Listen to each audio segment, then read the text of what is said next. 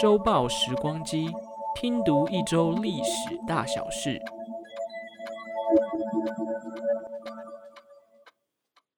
Hello，欢迎收听本周的周报时光机，我是主持人派赛克。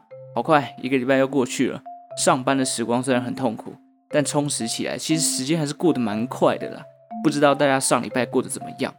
为什么会用这样的开头呢？因为从上礼拜开始，我们的节目的调性呢，已经从讲故事变成了比较闲聊打屁的感觉，所以不免俗，前面还是要来跟大家分享一下我自己上礼拜发生的一件事情。呃，有点忘记有没有在节目上跟大家说过，我自己是台中人，然后北漂来这边工作。总之呢，我的新工作是位于这个台北市的内湖区啦。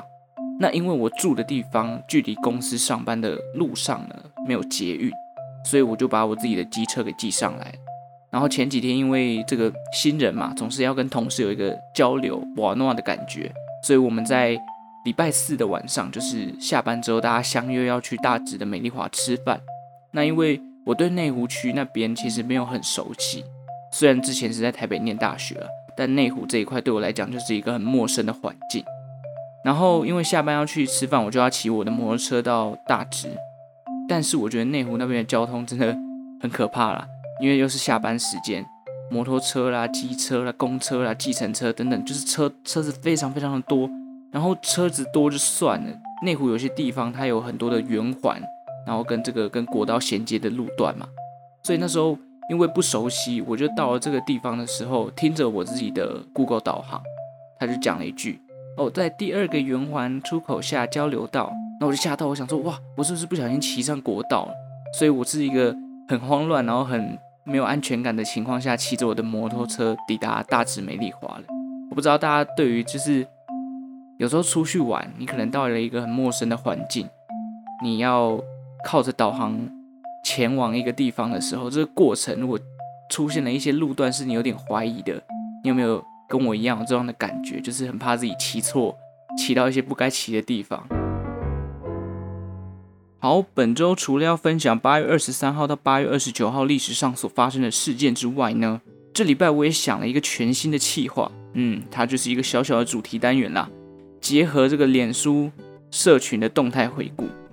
跟大家介绍一下，我高中时期刚好是这个脸书开始发展的时候，那时候我有了一支，呃，算是可以上网的智障型手机，然后我就会在课堂上偷偷的上 FB 发废文。我以前一天可以发五到六篇毫无意义的废文，然后呢，我就趁着这个机会去跟大家分享一些我现在看起来觉得那时候到底在说什么，然后一点意义都没有的东西给大家笑一下。好，那今天的第一则是什么呢？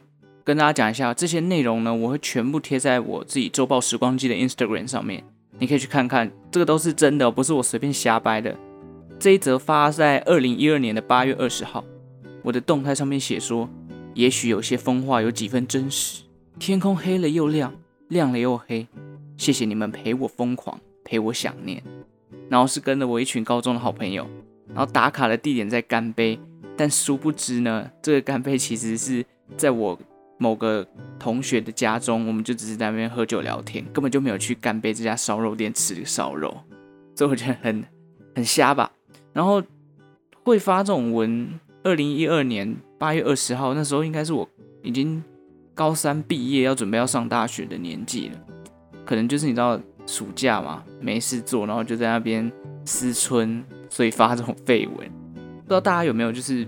诶，毕业后，然后那段暑假时光，大家是怎么过的？我记得我那时候就真的很废，也都没有干嘛，就是每天都在家里混吃等死，然后等着要上大学，想说哦，考完自考好累哦，就好好休息一下，反正再来是大学生活应该很多彩多姿吧。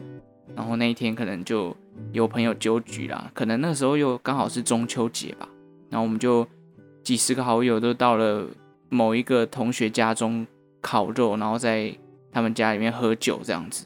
然后我就可能哎一时兴起就写下了这段废文，然后里面那个天空黑了又亮，亮了又黑，好像是干杯的歌词吧。现在看起来我真的是不知道我到底在讲什么。为什么谢谢你们陪我疯狂，疯狂什么？陪我想念啊，又想念什么？奇怪了，我高中怎么会搞这些无微博？哎，是不是真的是太无聊？现在要我写这种东西，我应该写不出来了。在此也跟那些高中同学说个 sorry，就是你可能一辈子都没有吃过干杯，但是莫名其妙在你的动态回顾上面出现过这家店家，那是因为我乱打卡，因为我自己到现在这个年纪了，我也还没有吃过干杯。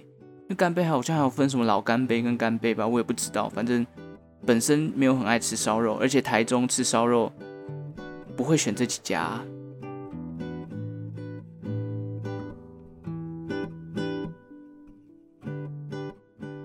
好，烧肉的话题就到此打住，我们就不要战烧肉了，我们赶快进入我们今天的第一个历史故事吧。这礼拜是八月二十三号到二十九号嘛，光是前面讲到八二三，不免俗一定要提一下这个八二三炮战的事情，毕竟大家历史课本都有看过这个故事吧。但实际上对于整起事件，大家了解有多少呢？民国四十七年，在金门的晚餐时间，中国解放军突然对金门当地进行猛烈的炮击。突如其来的炮火造成了四百四十人伤亡，其中三位副司令是当场死亡，就连当时的参谋长、国防部长，还有美军的顾问团队都受到波及。据说在两个小时之内，解放军就轰了四万多颗的炮弹过来。诶，这个行为让当时的美国国务卿杜勒斯警告中国，如果他们试图谋取金门，那就是破坏台海地区的和平。其实早在古宁头战役的时候，北京政府就有企图想要夺取金门了。但当时的中华民国政府也是保住了这块领土啦。过了几年，到一九五四年的时候，台湾就跟这个美国签署了中美共同防御条约。这个应该也是历史课本上面都会看到的东西。美军那时候的第七舰队就进驻了台湾海峡。哎，老共就不爽啦，于是两岸就慢慢的进入了这个紧张的状态。后来这个八二三炮战就发生了嘛。然后八二三的隔天，美国白宫就开始召开这个紧急会议。要讨论出是否要介入台湾军队防守金马两地。后来他们决定要协助台湾，甚至如果有必要的话，也不惜动用核子武器对抗中国解放军。之后，美军第七舰队就开始协助台湾的海军进行一些补给啦、联合作战演习的活动，甚至还成立了这个作战指挥中心。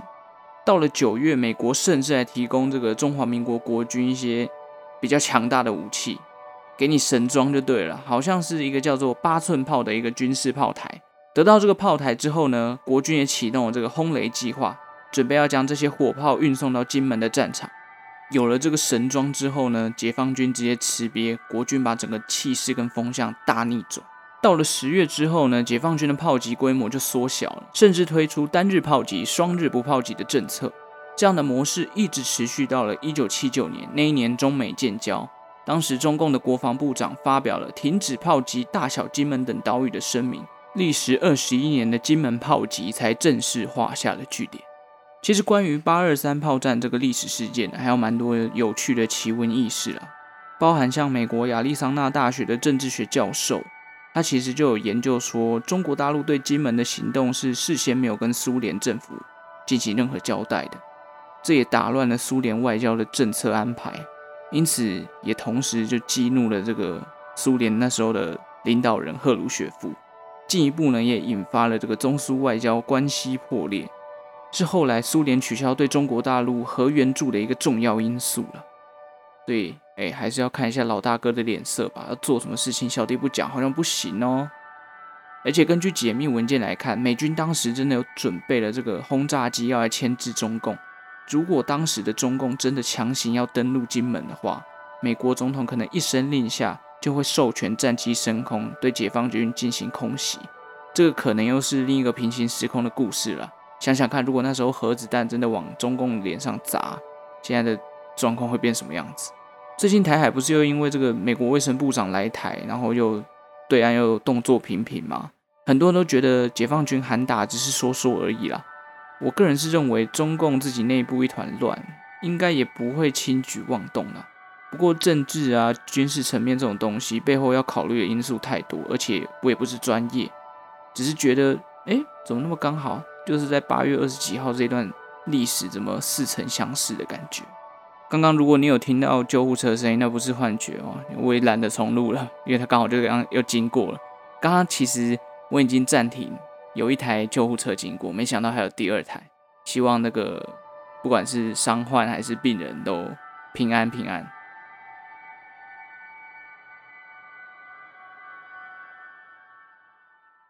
这礼拜还有什么历史事件呢？两千零四年的八月二十六号是属于台湾的高光时刻。这一天，台湾在参加奥运所获得的第一面金牌出现了。这面金牌是由台湾跆拳道女将陈诗欣在雅典奥运女子第一量级夺下的金牌。当年除了这一面金牌之外，还有朱木炎也在男子跆拳道拿下金牌。一开壶就拿到两面金牌，耶，蛮厉害的。当年台湾总共是获得了两金两银一铜的成绩啦，在大会排名是第三十一名。也是历年来在奥运排名最高的一年。不过讲到雅典奥运，我立刻会想到的是当年代表台湾棒球的中华队。那一年队伍的阵容，现在看起来真的是金光闪闪。我随便举例哦，包含了这个王建民、陈伟英、潘威伦、杨建福、陈金峰、张泰山、洪振明，还有黄忠义等等。现在看起来根本就是梦幻组合。当年的我是还没有接触到棒球啦，我可能还在玩游戏、听音乐的状态吧。不过为了做这个历史事件，我有去回头查了一下相关的资料，发现大家对于那一年的表现都感到惋惜，可能失误有点多啦，关键时刻没有发挥，总之又是一个吃锅贴的赛事吧。不过当然也有属于台湾棒球的高光时刻啦，例如王建民那时候先发对上日本，六局五十分，完全压制打线。然后台湾巨炮陈金锋在对日本那一场呢，也轰了后来上 MLB 的这个上元浩志一发三分的全垒打。大家如果有兴趣去了解当年雅典奥运的棒球队的话，可以去爬文一下这个 PTT 啦。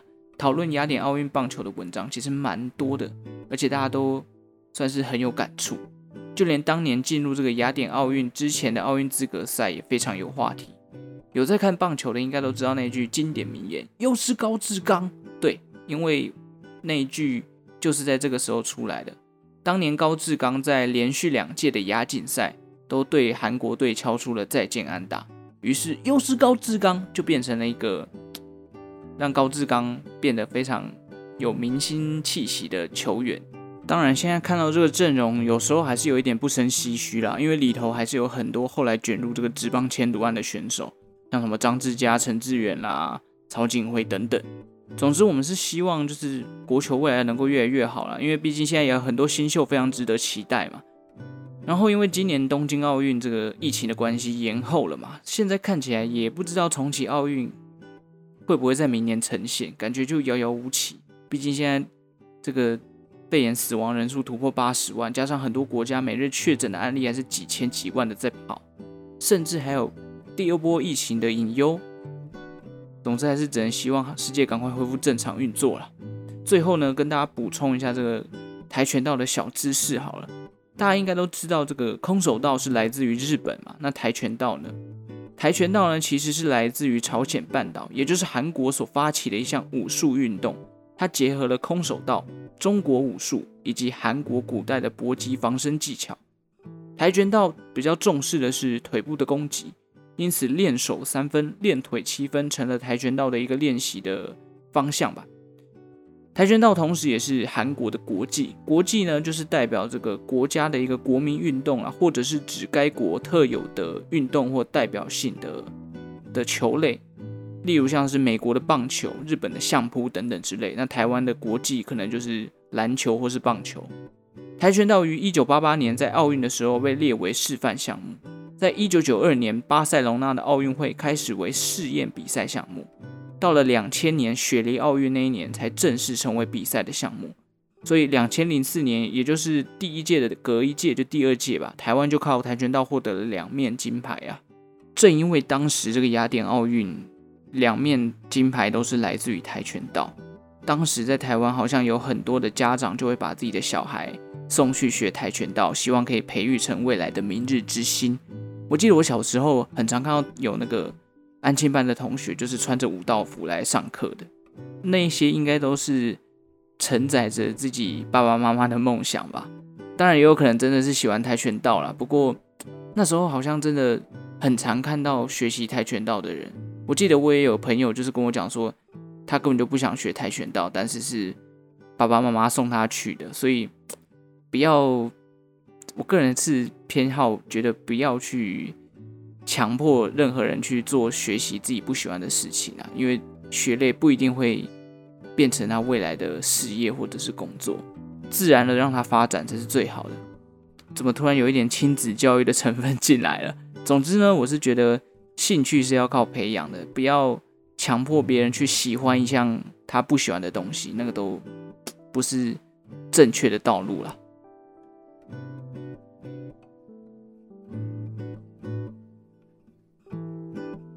好了，有点歪掉，我们赶快进入今天最后一个故事。今天最后一个要来讲一个非常知名的美国飓风 Katrina。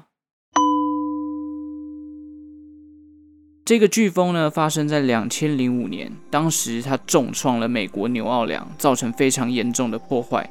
此外，路易斯安那州、密西西比州、阿拉巴马州、肯塔基州以及乔治亚州，整体的受灾面积高达了二十三万平方公里，将近有八成的地方都淹水，造成一千八百三十六人死亡，八百一十二亿元的美元损失。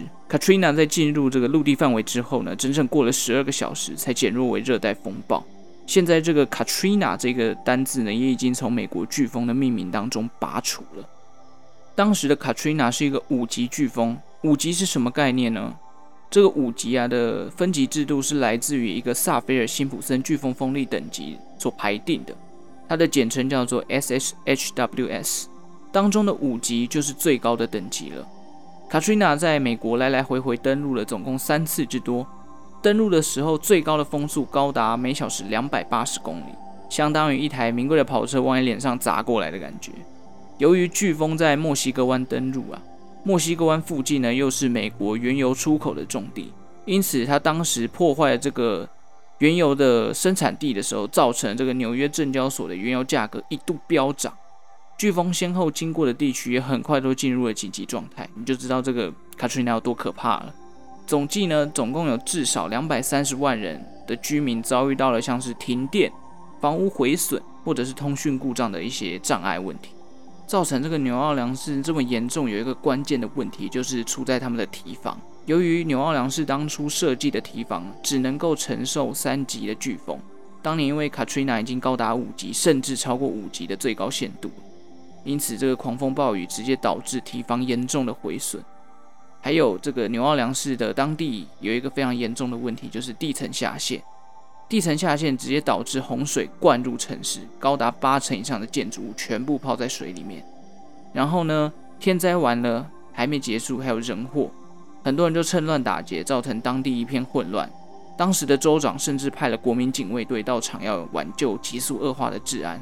后续甚至有这个当地居民跟警方直接发生枪战，导致四人死亡的。傻眼情况，就已经天灾了，然后你还要搞一些无微不微。最后市长是直接命令说，全体的纽奥良市民赶快撤离纽奥良市。你就可以想象当时的情况有多惨。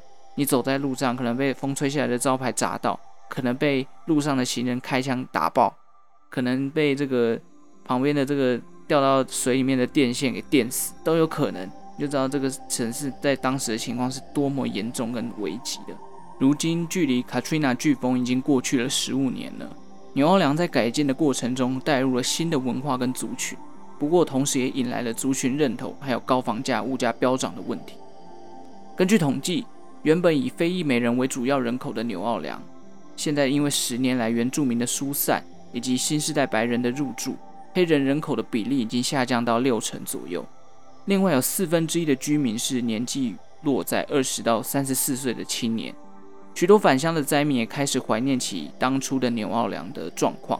纽奥良在 Katrina 飓风来袭之前，其实是一个比较慵懒的城市吧。你用想的就知道，纽奥良就会想到爵士。那爵士就是一个很放松的状态，当地的环境应该也没有那么的快节奏的感觉，所以很多人都是怀念起以前这种牛奥良比较 relax 的氛围。不过因为改建之后呢，牛奥良直接变成了一个经济重镇。原本在这个牛奥良生活的一些居民呢，因为是受灾户嘛，虽然他们有领这个联邦的补助款，但是因为重建过后的牛奥良遇到了高房价跟物价飙涨的问题，就连这些补助款都没有办法帮助他们去负担这个节节攀升的物价，所以他们在这个原本自己的家乡也过得很痛苦吧。经过一场天灾，整个城市的调性都变了。其实我想，如果我是当地的居民，我也一定很感慨。虽然环境可能有变好，但是已经跟我自己原先的家乡有很大的落差了。就想象你可能离家十年好了，等你回去家乡的时候，街坊邻居都不在了，原先家里附近的公园啦、绿地啦，全部改建成高楼大厦跟商办大楼。原本应该要很熟悉的环境，在十年来突然变得非常非常的陌生。巷口的早餐店变成一家素食连锁店好了，然后物价超贵，房价超高。如果是我，我应该也很难接受吧？就我的家乡怎么怎么变这样的感觉？现在又是这个台风跟飓风好发的季节。不过近年来的台湾真的是被太平洋高压神功护体。这几天脸书上面不是有一张图吗？就是统计了一下最近台风的路线，几乎都是绕过台湾呢。连周末那个生成的八威台风也是生成完直接从台台湾旁边就绕开了，根本就没有要进来的意思。虽然周末还是有下点雨啦，不过这样也好啦，解决一下水源短缺的问题。虽然我也不知道最近到底有没有缺水。好了，今天的故事就分享到这边。礼拜一大家应该过得都还好吧？好像高中、大学也快要开学了，虽然我已经忘记寒暑假的感觉了。希望这个节目这一集今天有帮助你杀到礼拜一的痛苦时光。感谢你这一拜的收听，周报时光机，我们下一集再见喽，拜拜。